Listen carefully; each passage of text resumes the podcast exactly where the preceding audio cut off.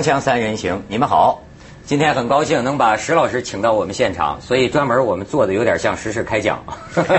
跟平常其实不是。我们今天啊要做一个曾经采用过的形式，通过这个视像连线的方式。咱们在深圳呢还有一位嘉宾是研究这个现代史的刘新伟先生。哎，咱们可以新伟打个招呼。大家好。哎，好，咱看见了。嗯，哎，你好，你好。所以今天啊，就是咱们三个的锵锵三人行。那话题是什么呢？就为什么把你们两位请到这儿？是因为啊，你们对一个历史人物应该有话可说。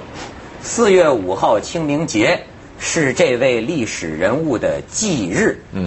这个人呢，我我我想起来，我觉得他给骂过很多年，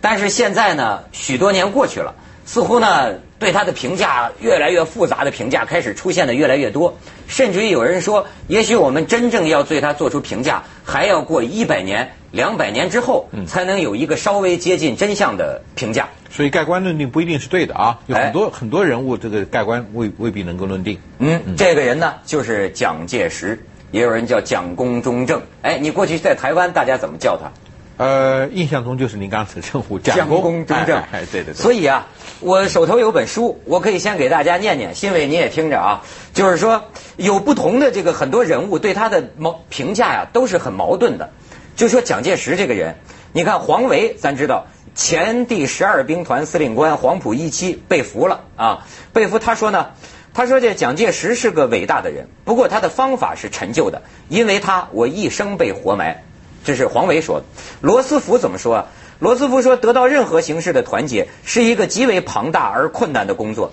他在一个短时间内要在全中国建造我们两个世纪所得之成果。他是指的抗战时期。哎，你看，还有一个人叫陈明书，呃，叫告尤特氏女士。她说，蒋介石啊有两种性格：一方面他无法，他自己违反违反法律，破坏法律；另一方面呢是他的好性格。他真心诚意爱国，希望领导中国到独立和良好的境界。他可能成为一个伟大的领袖，只要他不坚持每一个在政府里的人都只奉命听他的话。我至今真心的慈爱他，希望我能帮他成为中国的华盛顿。但是又说呢，他不经审判杀人，除非他同意，连县长都不能派，都不能任命。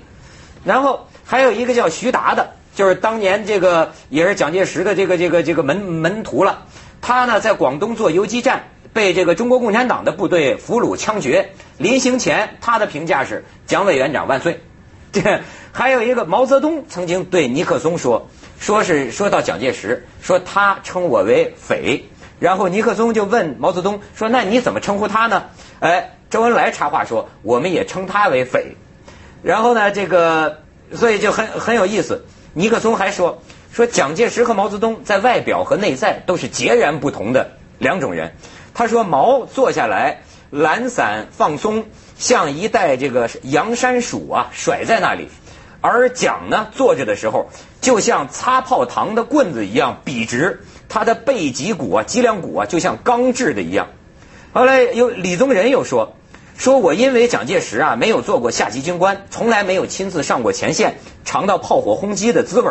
所以啊，蒋介石说要来到前线视察，李宗仁就说我很怕他在枪林弹雨里，万一给吓着了，不是有失这个领袖威严吗？他说，但是我二人到城边，战火正烈，榴弹在我们左右速速横飞，我默察就默默观察蒋氏，极为镇定，态度从容，颇具主帅风度，很使我佩服。但是他又说。蒋先生总喜欢遇事蛮干，一味的执拗，不进气内敛，就就内敛狠。你看这么多矛盾的这个评价，大部分任何一个就是比较知名的人物呢，其实就像这样子，他有不同的观察的角度，嗯，他在不同的时刻甚至有不同的一个表现。哎，那么还有再再补一点，现在台湾怎么称呼这个蒋介石嘛？对，其实不叫蒋介石了。台湾在大多数那个时候，不管是媒体或者在一般的，当然除了这个他正式的一个这个所谓的蒋总统这个称号之外，嗯，他的正式的名称通常蒋中正的，哦，你明白吗？蒋中正，哎，蒋介石是后来我们才比较熟悉，是海外或者在大陆内地才用这个称呼的，嗯，可在当时我们在台湾那一带只闻蒋中正，不闻蒋介石，哎，这很有意思。那现在啊，咱们就到来请这个新伟兄。呃，你这个一肚子故事哈，听到我刚才念的 对蒋介石这么乱七八糟的诸多评价，你有什么评价？你的感触怎么样？呃，客观点说吧，这个我觉得就是这个对历史人物的评价，这个能达到毁誉参半的程度的时候，那么这个人肯定就不是那么简单的人。这个骂蒋介石骂的多了，你方才已经说了很多，还有骂的更狠的。你比如说这个史迪威啊，当初这个这个联军的参谋长骂史迪威是老滑头啊、光头啊，说他是眼镜蛇呀、小瘪三儿啊。你像我们这个中共这个陈伯达那个老夫子骂这个蒋介石骂的就更狠了，人民公敌，中国最大的反动派，什么还说他是中国最后一颗大狗牙，就是必须得拔下去的那颗大狗牙。嗯，那这些东西呢，这个我觉得第一很正常，因为我觉得这个历史啊，肯定都是在骂声中这么滚滚向前的。这个一个男人活一辈子，如果要没人骂他，这个男人我估计可能就不称其为男人了。我们每个人都在别人的骂声中长大的，那么骂你的声音大还是小，骂你的人多和少，某种程度上呢，可能和你自己这一生做的事情大和小或者多和少是有关系的。那么现在呢，这个蒋介石先生呢，应该说去世已经三十年了。那么呢，我们是在骂着蒋介石的声音中长大的。那么现在回头看一看呢，这个尽管这个人说这个历史不是当代人写的，盖棺也不一定能定论。但是随着历史拉开一段距离之后呢，我们或许可能站在一个新的角度，跳出以往的一些个概念性的东西，然后重新回头看一看这个曾经在中国现代史上留下了很多印记的这样的一个人物。嗯嗯嗯嗯。那你，那你，你，你直言其事，你说你怎么看？我觉得从这个要从，我觉得骂了这么多年之后，我不骂他，我表扬表扬他。我要表扬表扬他的话，我觉得蒋介石对中国来说呢，他起码有四条，我觉得还是在历史上一定会留下他自己的名字的。那么第一条呢，就是尽管是名义上，但是他统一了中国，确实是统一了中国。这个重建了自这个辛亥革命以来呀，几近崩溃了的中央政府。那么呢，可以说中国作为一个现代的国家，应该说始自于这个南京国民政府。这个评价，我觉得从我个人角度来说，我觉得是比较中肯的。那么第二条呢，就是抗战。作为当时国际上承认的中国的最高领导人，他带领国民党在大后方坚持了这个几年的抗战，最后直至取得胜利，然后呢，这个成为了继这个美英苏之后的世界的四强，这应该是蒋介石在历史上永远要说到的他的一个功绩。那么第三条呢，我觉得就是他的治理台湾，这个台湾他独裁也好啊，专政也好啊，蒋家天下也好啊，但是有一条。就是他在台湾的二十六年，台湾包括他之后的蒋经国，台湾的经济确实是比较有起色。那么呢，把当初的八百万的这个这个台湾同胞，这个养活养大，生生不息，到现在呢两千多万的两千多万的同胞，这个这都是中华民族的血脉。那么第四个呢，我觉得就是一个中国，就是蒋介石可以丢了大陆，但是他绝对不容忍台湾地位未定论啦。一个中呃什么一个中国一个台湾啦，什么这个台湾独立论了，他是坚决反对。用他自己的话说，谁搞台独，我杀谁脑，我就砍谁的脑袋。所以说，我觉得从历史上来看，这四条，任何一个历史上的政治家能做到四条中的任何一条，都可以这个青史留名的。何况蒋先生，把这四条基本上都做了，并且做到了他的历史局限可以做到的最大的程度。我也是啊，我看了这个很多东西之后啊，我就觉得现在要对蒋介石做一个就是盖棺论定啊，现在都为时过早。没错，这过去咱们我在大陆这种教育情况下我不知道，后来现在我看很多回忆录啊，我就发现他呀曾经被很多人当成一个天人神人一样的那个人物，而且这个人呐非常有意思，就说他小的时候还挺浪荡公子的，但是大概呢突然有一天醒来，就他自己在日记里写。就是说是痛改前非，重新做人，还说什么呢？说以前做人做的不好，主要是因为叫细语太多呀。就是实际过去蒋介石年轻的时候啊，是个这个玩玩闹闹、挺有幽默感一人，但是后来变成那样一种自我制约的一个形象，是他自己改他做人的方式。嗯，所以他后来跟这个他一些朋友都说嘛，说我前几年做人浑浑噩噩，以后我要重新做人。于是他就成了另一个极端。曾经有一个军官呢，就在蒋介石到前线视察，下飞机走过去，这个军军官正站在侧面。他说：“我有几秒钟的机会看到这个蒋介石从我身边走过，他就默查这个蒋氏是个什么性格。他就发现呢，这个蒋介石实际步伐不是很稳重，但是呢，他又会感觉到，就是说，当时给他的直觉，他觉得蒋介石是个内心极其敏感的人。可是呢，他在外表上又足够有充分的控制力，能控制得住。他就觉得在蒋介石身上觉察到这种内心的极度敏感、不安。”与外表这个超人的控自制能力之间的这个矛盾，他就当时有一个感想，他说他内心深处这两种力量的矛盾的结果，影响着是上亿人的这个命运。为什么蒋介石在您看来就会出现像刚才您所讲的啊，就是说这个评价这么多啊？我觉得一个原因呢，其实刚刚刘先生那边也提到了，嗯，就是这跟过去这个几十年来这个两岸或者是国共之间的一个矛盾有密切的一个关系。因为我们以前在台湾，我们所接触到台这个这个某。种真相的一面，嗯，那实际上这些东西我们的理解，在中国大陆是正好被它反面作为一个理解或者来宣宣传的，嗯，那么呃，换句话说，我就说借这个机会，我也想请教刘先生一个问题，就是说今天两岸之间开始慢慢走向这个假设要走向复合的话呢，我觉得头一件最重要的事情，就是要让真正的历史还原。就让真正的中国的近代史或者现代史，曾经在很长一段时间里面被国民党跟共产党刻意的。或者是有意无意的给篡改或者扭曲的那段历史，回归到这个大家比较共同的一个意志认识，这个是两岸重新复合的第一步。否则的话呢，我们永远是都都都生活在熟熟悉在过去所理解的一个角度，这个问题就非常严重了。那么您刚刚讲的蒋介石那个性格啊，那我能够理解的就是您刚刚讲的那一点。自律甚严，这点很肯定的。嗯，但是他为什么会从一个浪荡的一个呃一个一个一个人变到这么自律？中间的一个过程，也许待会儿再听听刘先怎么理解。可能有一个重要的原因，跟宋美龄的结离。可能会起上一个很重要的一个作用，我不知道。我对宋美龄把他管教好了。呃，据我了解不是这样，好像就是说他某一天早晨，突然忽有所悟，顿悟了。呃，对对，就像咱们我也有过这样的经历，突然觉得过去这二十多年，这是做人很不成功，做的乱七八糟的，是吧？哎，以后应该走正道。哎，他好像是有这么一个。转变的一个过程，所以你将来一定很有成就。好，那新伟兄啊，咱们现在去一下广告，广告之后咱们接着聊一聊蒋介石轶事，好吗？好，锵锵三人行，广告之后见。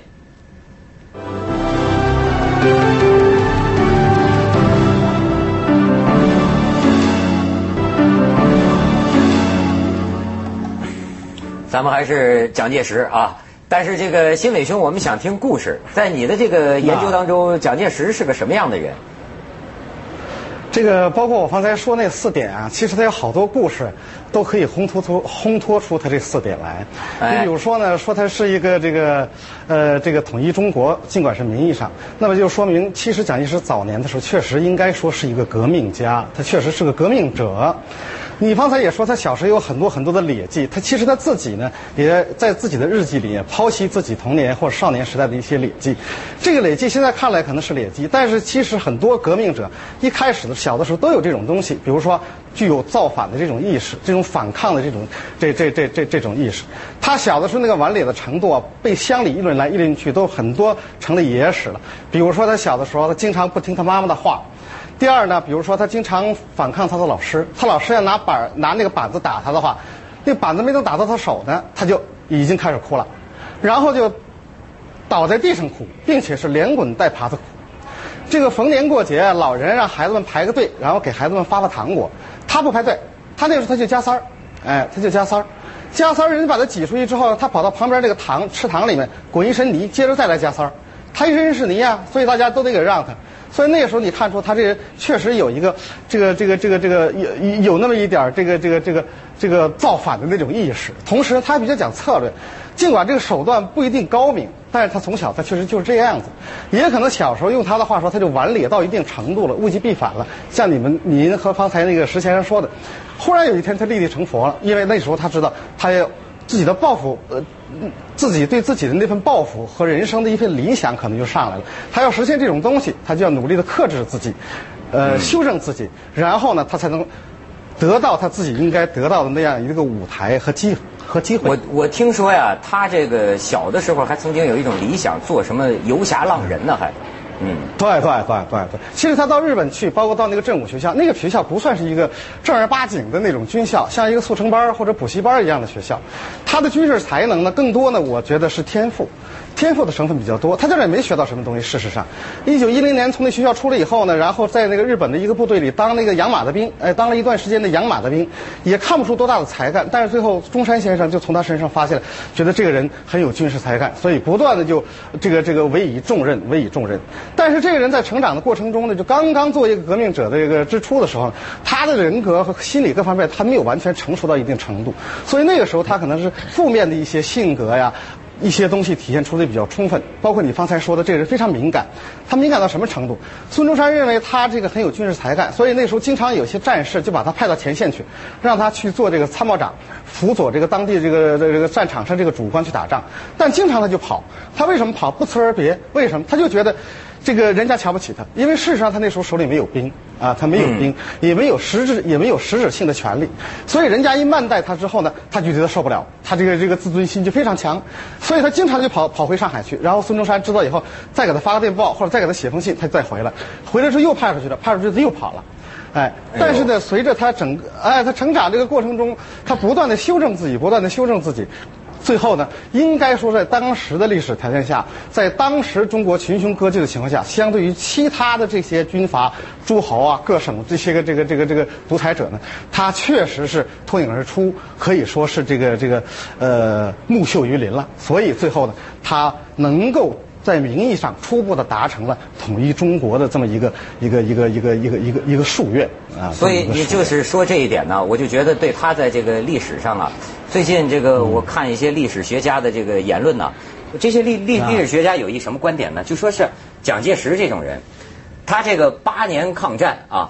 八年抗战刚开始的时候，不是当时胡适就说一句话，说中国是个中世纪的国家，甚至在此之前呢，中国不像一个咱们想象的西方那样，从高层到低层都有一个完善的机构的这么一个国家。所以说，很多人说蒋介石弄权呢。或者是独断专行啊，或者是什么贪污腐败，当时一直有人骂他。但是呢，你要从历史的看，他当时要动员全国说三百万到五百万的兵力去对抗一个日本，能够坚持这么长的时间，这里边这个派系复杂矛盾。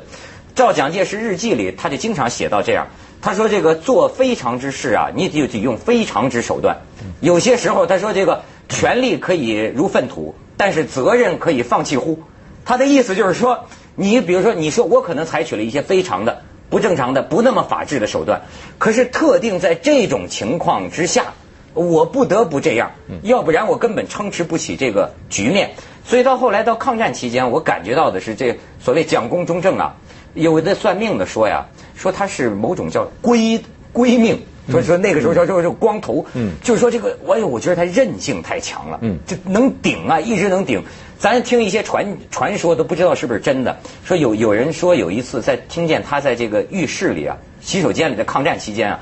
就是喊这个妈呀妈呀妈呀，就好像在，就是可以想见当时在抗战期间他这个顶着这个压力太大了，嗯，我不知道在这方面石老师有什么。就是这个性在这方面确实是，呃，在这方面应该还是比较有公平的啊，就是大家都有一个共同的看法。刚刘先生这边提到，他认为这个蒋介石从历史的一个角度来讲，给予四点比较肯定式的一个评价，基本上我都是很同意的。嗯，那包括这个一呃，这个是北伐成功之后呢，中国统一了。实际上那个最后那个呃统一之后那个十年，就是对于抗战之前十年呢。我们听台湾老一辈的人讲，包括我的父母。都怀念那那个十年的时间，确实是中国蒸蒸日上的十年。就是从民国十六、十七年开始，到民国二十六年，就是一九一八年到这个对日抗战之前。那么这是确实我同意讲的这个那个。对，所以像这个历史学家黄仁宇就说说，实际上这八年抗战同时也催生了一个作用。嗯，就蒋介石通过这八年抗战啊。在中国建成了一个所谓它叫高层机构，嗯，就过什么立法院呢，或者这个那个，它至少建立起来了。虽然没有还没有深入到基层哈，但是它至少它统合了一些力量，像像一个可以操作的一个一个机机制了。对，因为这个都没有，因为这样他才能跟美国打交道。嗯，所以就这个时候就说这个蒋介石啊，他就能够在特别复杂的矛盾之中。因此，现在对他有一种观点。我现在发现啊，看历史有时候看多了，你会有种感觉，嗯，就说呀，呃，谁都不容易。这个当权的人，有的时候你很容易说他个人是个什么人，但是实际啊，我看来看去啊，也可能他就像个主持人。嗯，很多时候他做出来的事儿，实际上啊，是当时他就是各种各样力量扭结而成的一个代表。有些事儿他也不能不这样去做，但是呢，未必出于他的本意。所以这个后来他们说研究蒋介石日记啊，看出很多他这种内心的矛盾和痛苦。嗯，哎，咱们现在去一下广告。锵锵三人行，广告之后见。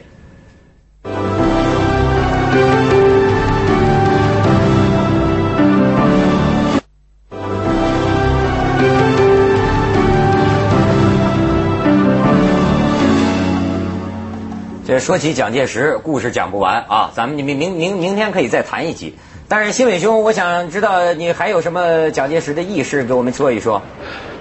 就像方就像方才我接着二位的说，就说他抗战的时候，他是他自己承受了多大的压力。其实这个责任心、责责任感重的人呢，他可能使命感也重，但是他往往跟现实距离远的时候，他往往有有的时候就要做一些拔苗助长的一些事情。你包括三十年代时候他搞那个新生活运动啊，其实这个最后弄得好像是史家都说这个运动是一个笑话。当时他对国人日常生活九十五条准则呀，比如说你站立要直啊，比如吃饭时候不能说话呀。哎，呃，穿鞋的时候要把鞋跟提上啊，等等这些东西，包括让大家走路的时候一定要靠左侧通行，而不要走右面。其实事实上现在呢，我们很多人也不右侧通行啊，也左边走。你像那个时候那个韩复榘，山东那个军阀就就就拿这个事情，呃，这个对这个蒋蒋蒋介石先生开涮嘛，他就说嘛，他说我衷心的拥护这个蒋委员长的这个新生活运动，但是有一个事儿吧，让我特伤脑筋，如果让大家都从左边走的话，这右边谁走啊？但是这样的话，这左左左边是不是就太挤了？大家也都是口是心非，也都是口是心非。